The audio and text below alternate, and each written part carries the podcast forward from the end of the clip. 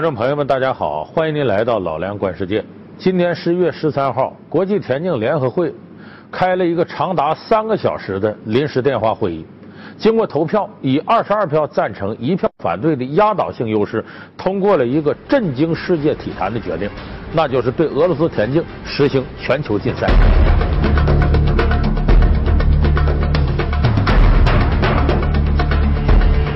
这也是国际田联一百年来第一次对一个协会下这样的重手。那么是什么样的事儿使俄罗斯田径遭到如此的灭顶之灾呢？这来自体育界的一个老朋友——兴奋剂。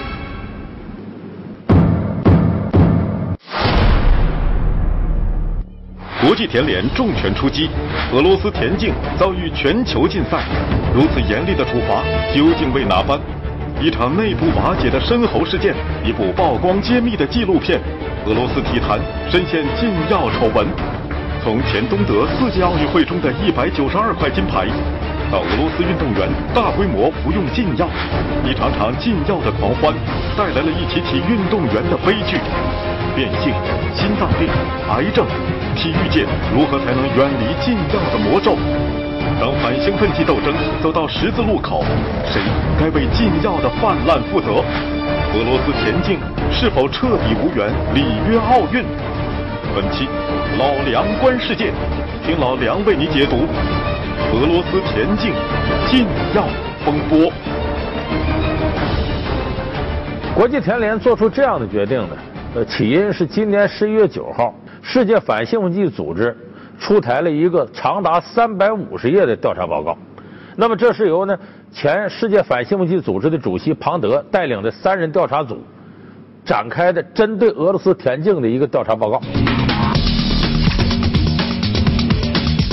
这份调查报告里边是用什么样的证据来证明俄罗斯田径协会有诸多的违规行为呢？就是说，俄罗斯田径运动员服用兴奋剂不仅仅是个人行为。甚至是田径协会乃至更高层的政府机构组织的有组织的行为。It, it's worse than we thought. Uh, it uh, it has the effect, unlike other forms of corruption, of, of actually affecting the results on the field of play. 这个事儿我们要从正面理解，那就是俄罗斯田径界和反兴奋剂的内部啊出现了这种深喉式的举报人。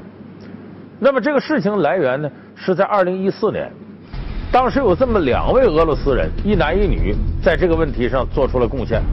男的呢叫维塔利·斯捷潘诺夫，女的叫尤利亚·斯捷潘诺娃，是两口子。这个男的呢是这莫斯科反兴奋剂中心的一个工作人员，他的爱人呢，这个女的是以前俄罗斯八百米的一个田径运动员。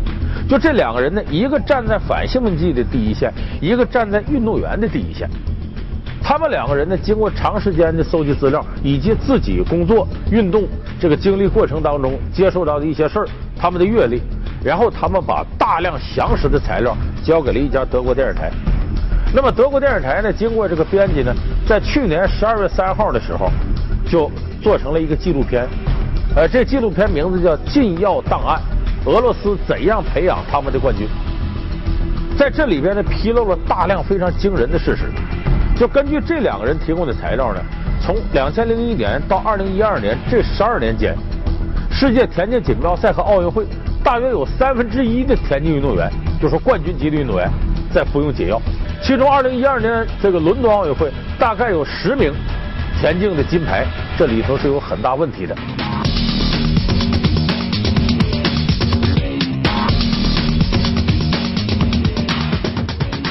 那么当然呢，这里边。呃，说的不仅仅是俄罗斯田径运动员，里边美国的、肯尼亚的都有。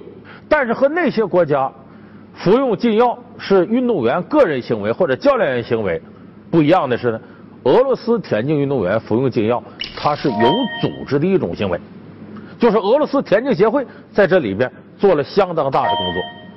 那么根据他们提供的材料呢，就是俄罗斯田径界暴露出很多前所未有的一些丑闻，比方说。这个俄罗斯的一些教练，他们呢和这个生物制药厂合作，有计划的研究兴奋剂，为运动员提供兴奋剂，而且这种研究和提供兴奋剂的过程呢，是受到俄罗斯体育部门的鼓舞的，在他们支持之下，甚至呢，俄罗斯就是莫斯科的反兴奋剂中心，在这个程度上充当了助纣为虐的作用。他们不仅呢对世界反兴奋剂组织呢隐瞒了运动员尿检结果呈阳性的事实，甚至还把多达一千多例运动员尿检最终的结果样本给销毁了。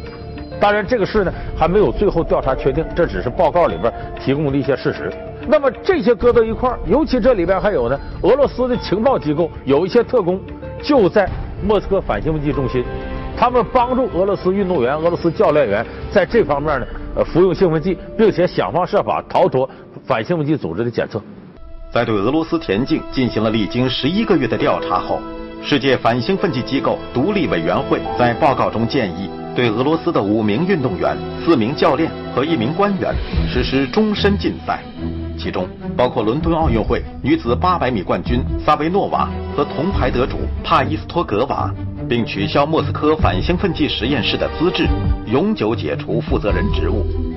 报告称，由于国际田联和俄罗斯田协对于反兴奋剂工作不够重视。许多原本应该被禁赛的选手出现在了伦敦奥运会的赛场上，让伦敦奥运会蒙羞。这一事件显然让人十分的震惊。在2012年奥运会男子50公里竞走项目上击败我的名叫科德亚普金的选手，可能早在2011年就应该被禁赛了。但是国际田联并没有让他禁赛，他击败了我，夺得了金牌。这是相当打击人的。让人非常生气的是，这个应当保护清白运动员的国际组织，竟然去袒护不清白的人。所以说，这很难忍受。是的，我非常的失望。所以这个事情披露之后啊，世界范围之内感到震惊。那么在这种压力之下呢，国际田联不可能不做出反应。Tonight our sport finds itself in a shameful situation and that is why I can confirm that the Council has overwhelmingly voted with immediate effect to suspend the Russian Federation and it's done so uh, by 22 votes to one. It is the strongest sanction that we could apply tonight uh, and it is why our Council has sent such a strong message uh, this evening. 这样的国际田联下了重手。 要全球范围之内对莫斯科田径禁赛，也就是说，如果这个禁令不解除，咱们说这个明年二零一六年里约奥运会就不会出现莫斯科田径运动员，呃，就俄罗斯的田径运动员的身影。而且呢，现在直接取消的呢是二零一六年呢，在这个俄罗斯喀山进行的竞走世界杯和二零一六年在俄罗斯喀山进行的世界青少年田径锦标赛。那么，世界各个国家还从来没有一个国家因为兴奋剂事件。把一个赛事的主办资格给取消了，所以这一次国际田联确确实实是下了狠手了。那么俄罗斯方面呢，一开始反应非常激烈，他的体育部长啊、田径协会的这个主席啊、啊体育部长激烈抨击，田径协会主席辞职抗议，就说这是国际田联对我们的迫害，这是戴着有色眼镜看我们。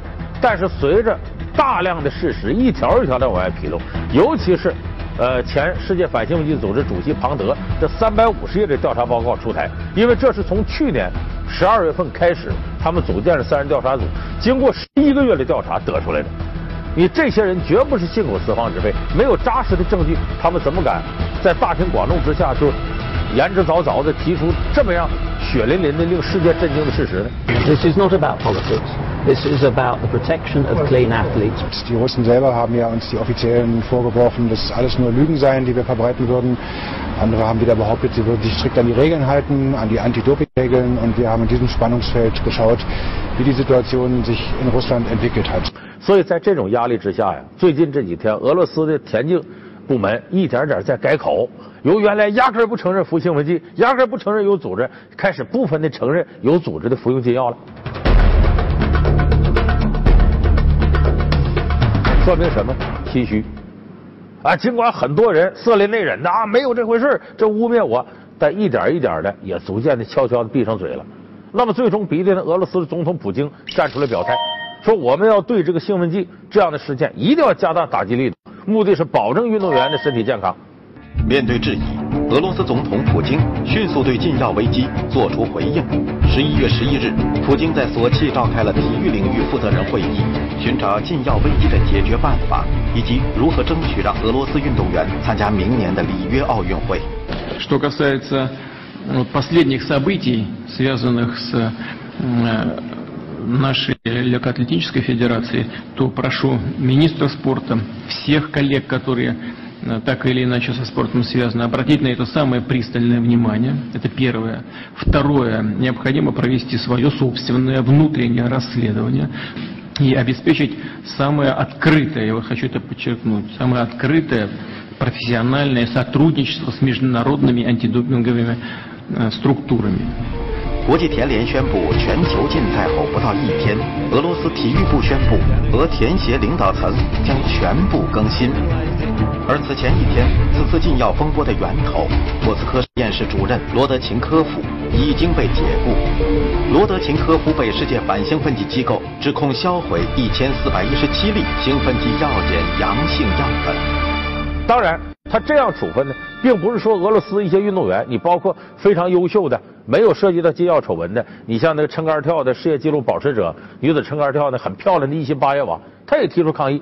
那么呢，国际奥委会也提出来呢，就是虽然说俄罗斯田径全球禁赛了，但是呢，你运动员可以以个人名义参加奥运会，只要你是清白的，所以给这个事情呢还预留了一些弹性，预留了一些空间。I think uh, also Russia will uh, cooperate uh, there to make progress and to be sure that Russian athletics is compliant with WADA and this is what it needs to be in order to participate in the Olympic Games.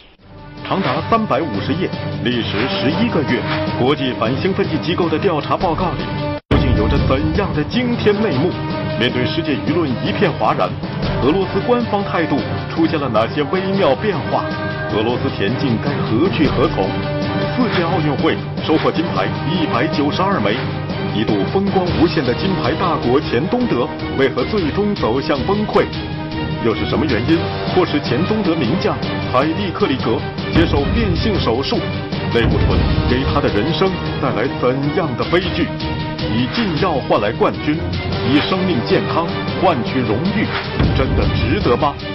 老梁观世界，俄罗斯田径禁药风波正在播出。这样的丑闻对国际田联来说是个打击，可是对于啊大量的报道田径赛事或者奥运会比赛新闻的记者来说呀，这应该不是什么秘密。很早大家就心知肚明。其实呢，就这种组织服用兴奋剂，俄罗斯也严格说他并不是始作俑者。其实这方面干的最狠、最厉害的是钱东德。你看，在我记忆当中，从一九六八年奥运会，呃，后来到一九八四年洛杉矶奥运会，当时钱东德是抵制了八四年洛杉矶奥运会。那么到八零年莫斯科奥运会，这四届奥运会期间，东德总共得了多少块金牌呢？总共得了一百九十二块金牌，五百一十九枚奥运奖牌。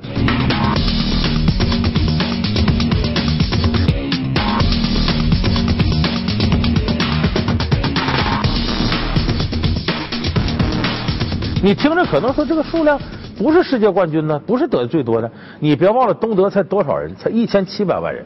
如果按照平均人口得金牌的这个概率计算呢，前东德是前苏联的十倍。是美国的十三倍。那作为世界当时两个头号体育强国，美国和苏联根本干不过东德。他为什么能有这样的成绩呢？随着钱东德最终的这个倒台，这些内幕新闻一点点就露出来了。就是钱东德是在政府授意之下，有组织的让运动员服用兴奋剂，甚至呢，这有时候都违背了运动员的意愿，甚至运动员都不知道。在钱东德创造的金牌奇迹背后，是一个官方制定的兴奋剂强国计划。计划书规定，所有优秀运动员必须有计划的服用兴奋剂。在这样的措施下，大约有一万名运动员系统的服用了兴奋剂。同时，钱东德每年投入超过五百万马克用于新型兴奋剂的研发。蓝色小药丸就是当时使用最广的类固醇兴奋剂。然而，大部分运动员并不知情，他们被告知这是一种维生素片。随之而来的，除了钱东德在奥运会上成绩的井喷，还有运动员们多发后遗症的悲剧。为什么这样呢？就是要把体育跟意识形态结合到一块儿。在某种程度上，甚至跟希特勒当年搞的那个奥运会过程当中，要求德国运动员一定要呃证明雅利安人种是世界最优秀人种，和这种政治意图都密切相关。所以当时东德服用兴奋剂呢，是属于政府行为，有组织的服用。这种服用兴奋剂的方式呢，对运动员最终带来的伤害非常大。那么当初大量服用类固醇兴奋剂的很多运动员，最后出现了心脏的疾病、癌症、各种肝脏和骨骼的损害。还有包括心理方面层面的损害，甚至我记得有一个当时的女子铅球世界冠军，奥运会的冠军，她后来在一九九七年不得不做变性手术成为一个男人，因为这个服用的雄性类固醇太多了，使她的身体发生了很大的变化。后来她也是站在反兴奋剂的前沿，通过自身惨痛的遭遇来控诉。当时的这种有组织的服用兴奋剂的行为，那么其实东德在服用兴奋剂这方面是很多国家运动员和教练员的祖师爷。那么在这一方面呢，其实就像我前面说那个，呃，东德的一位女运动员后来都得变性。大家想一想，在九十年代初的时候，体育迷是不是也看到过某些女运动员喉结粗大啊，人高马大，皮肤变粗，说话瓮声瓮气，甚至你细看还有胡子呢？因为呢。我们说美国呀、肯尼亚呀、英国呀这些国家，他服用兴奋剂的照样不少。呃，有的时候想服用兴奋剂，天下乌鸦一般黑。但是这些国家呢，大量的都是个人和教练员指挥下服用兴奋剂。那么，我们看东德这个有组织的服用兴奋剂，在当时那个时代对世界范围的影响是非常坏的。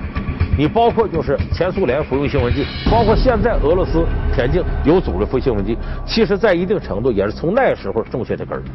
而且这个事情呢，现在揭露出来这份调查报告来看呢，应该说它的后果是非常严重，影响是特别大的。你看，莫斯科的这个反兴奋剂中心呢，它负责检测的可不光是田径运动员，它还包括举重啊等等等等二十多个项目，包括冬季项目。那么如果说这个反兴奋剂中心出现了问题了，啊，整整个来说就变得腐败了，成了利益链条的一部分了，那么俄罗斯那些项目恐怕也保不了。所以这件事情可不是对俄罗斯田径，对俄罗斯整个体育界都会产生非常大的打击。国际田联前任主席迪亚克遭逮捕，纵容兴奋剂使用，竟然成为他非法牟利的工具。国际田联高层涉入贪腐案，俄罗斯禁药事件只是冰山一角。是谁让田径运动被禁药蒙上阴影？又是谁向这条利益链伸出黑手？老梁观世界。俄罗斯田径禁药风波，稍后播出。而且由此引发的一系列国际田联的反腐行为啊，从这当中也能看出，现在国际田联甚至奥运会面临着非常大的危机。你像今年十一月一号呢，法国警方呢逮捕了前国际田联主席迪亚克。为啥？这个迪亚克跟兴奋剂检测之间出现了腐败的利益链条，有相当多的报道证实，就说迪亚克呢。他在担任国际田联主席的时候呢，通过纵容兴奋剂检测，获得了大量的黑色收益。你像有的报道就指出，俄罗斯呢在伦敦奥运会上有八名金牌和银牌的得主，他们集体呢向迪亚克呢贿赂了高达一百二十万欧元的钱，然后迪亚克呢对这个事儿就不闻不问，帮助他们过关，最终迪亚克本人呢获得了一百万欧元的收益。而且迪亚克他的儿子呢曾经敲诈勒索，就在这个领域也搞黑吃黑。就说他们向那个呃，当初奥运会一千五百米的冠军的土耳其运动员叫阿尔普泰金，说是你那有事儿，你得给我五十万美金。这是二零一二年伦敦奥运会一千五百米的女子冠军。结果这阿尔普泰金呢没给这五十万美元。结果在二零一三年呢，国际田联的反兴奋剂组织呢就查阿尔普泰金，你服用禁药，禁赛你八年，并且把你奥运会金牌收回来。你想这不是黑吃黑吗？就这里头的事儿得有多少啊？十一月一日，前国际田联主席八十二岁的拉米迪亚克及其顾问被法国警方逮捕。据称，他被指控有腐败、受贿、敲诈勒索、洗钱等罪名。迪亚克掌管国际田联长达十六年时间，期间一直极力掩盖腐败丑闻，多次向媒体表示这些传闻是阴谋或诽谤。迪亚克目前被法国司法机关调查，世界反兴奋剂机构的一部分详细报告也因司法原因无法公开。前 WADA 主席庞德表示，未来他们将披露更多的骇人听闻的消息。 as the investigation went on, uh, we uh, discovered uh, information that uh, not only related to sport uh, corruption in the general sense of it, but also to possible criminal actions as well. And that portion, including the facts and documents that we had in our possession, uh, has been turned over to Interpol. We certainly do not think that Russia is the only country with a doping problem, and we don't think that athletics is the only sport with a doping problem. 所以由这个事情引发的世界范围之内的这个反兴奋剂的浪潮，今天看来是愈演愈烈。而且这件事情波及的绝不仅仅是说俄罗斯啊、英国呀，那美国 也不干净。美国大量的田径运动员在服用禁药，包括中长跑的王国肯尼亚、埃塞俄比亚。都有很多人涉嫌这个丑闻，就说在服用禁药这方面，他不论东方西方，哎，都有大量运动员在利益的推动之下服用禁药。Wusste ich, dass es auch in Kenia erhebliche Probleme gibt von Informanten von vor Ort und deswegen sind wir auch dieser Spur nachgegangen. Und schließlich gab es jemand, der offensichtlich äh, zum Ausdruck bringen wollte, dass es in der Weltleichtathletik nicht, dass die Dopingbekämpfung aus der Hand der Sportorganisationen raus muss, denn die haben selber einen Interessenkonflikt. Sie wollen den Sport vermarkten, sie wollen ihn promoten, sie wollen viel Geld damit verdienen, sie wollen spektakuläre Leistungen sehen. Das lockt natürlich Dopa auch an, denn mit Doping kann man Leistungen verbessern, ganz simpel. 所以你从这点说，现在比较严重的是什么呢？过去我们说，这个服兴奋剂的人跟反兴奋剂的人是针尖对面旁，道高一尺，魔高一丈。现在我们越来越发现呢，大量的反兴奋剂组织同流合污，就是反兴奋剂组织是最清楚用什么样的方法来查兴奋剂的。那么这些人帮助运动员使用兴奋剂，就会把反兴奋剂的检测各个角度给堵住。反兴奋剂的专家现在帮着治兴奋剂。而且反兴奋剂组织很多由于利益被拉下水，就刚才我说莫斯科反兴奋剂中心，他们甚至充当了兴奋剂的庇护者。你说这个危害得有多大吧？那么这个道理像什么呢？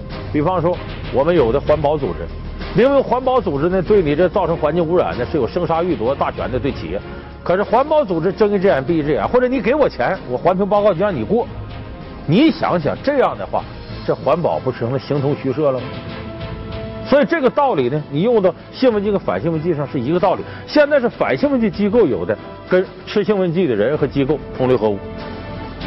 你像现在很多人就指责你国际田联，你的反兴奋剂组织，包括你这个某国家的反兴奋剂组织，你这是自己反自己，自己查自己，这个不具备公正性。现在越来越呼吁世界范围之内的要成立独立的第三方的调查机构，第三方的反兴奋剂机构。就像前不久我们提到的国际足联的反腐行为，最终得靠美国的联邦调查局来实现推进，因为你让他自己自纠自查，这个在利益链条上是不合理的。可是呢，眼下我们也知道，真正做到这种监督到位，对于国际组织这些体育组织来说，这是非常费劲的一个事儿。我们经常说，奥林匹克运动目标是更高、更快、更强，可是随着人类极限呢这个限制呢，更高、更快、更强呢？它不可能在很大领域之内得到充分的展示，反而这些年，由于兴奋剂服用的水平提高，由于反兴奋剂力度这方面做不到如影随形，做不到积极主动，所以这一点对国际奥林匹克运动来说是个很大的伤害，对国际奥林匹克运动的发展来说，这个危害是太大了。我有时候我就在想，明年又是二零一六年奥运会了，那么我现在呢是每两年呢。除了说一次体育评书，恐怕明年我这个体育评书啊，奥运会期间呢，肯定要有和兴奋剂有关的篇章，因为在从现在开始到明年短短不到一年的时间，世界服用兴奋剂这种现象，运动员在奥运会服用兴奋剂，肯定不可能得到完全的解决。我想这一点呢，对于我这样一个体育迷，想到这样的事儿，面对这样的奥运会，我的心情格外复杂。好。感谢您收看这期《老梁观世界》，我们下期节目再见。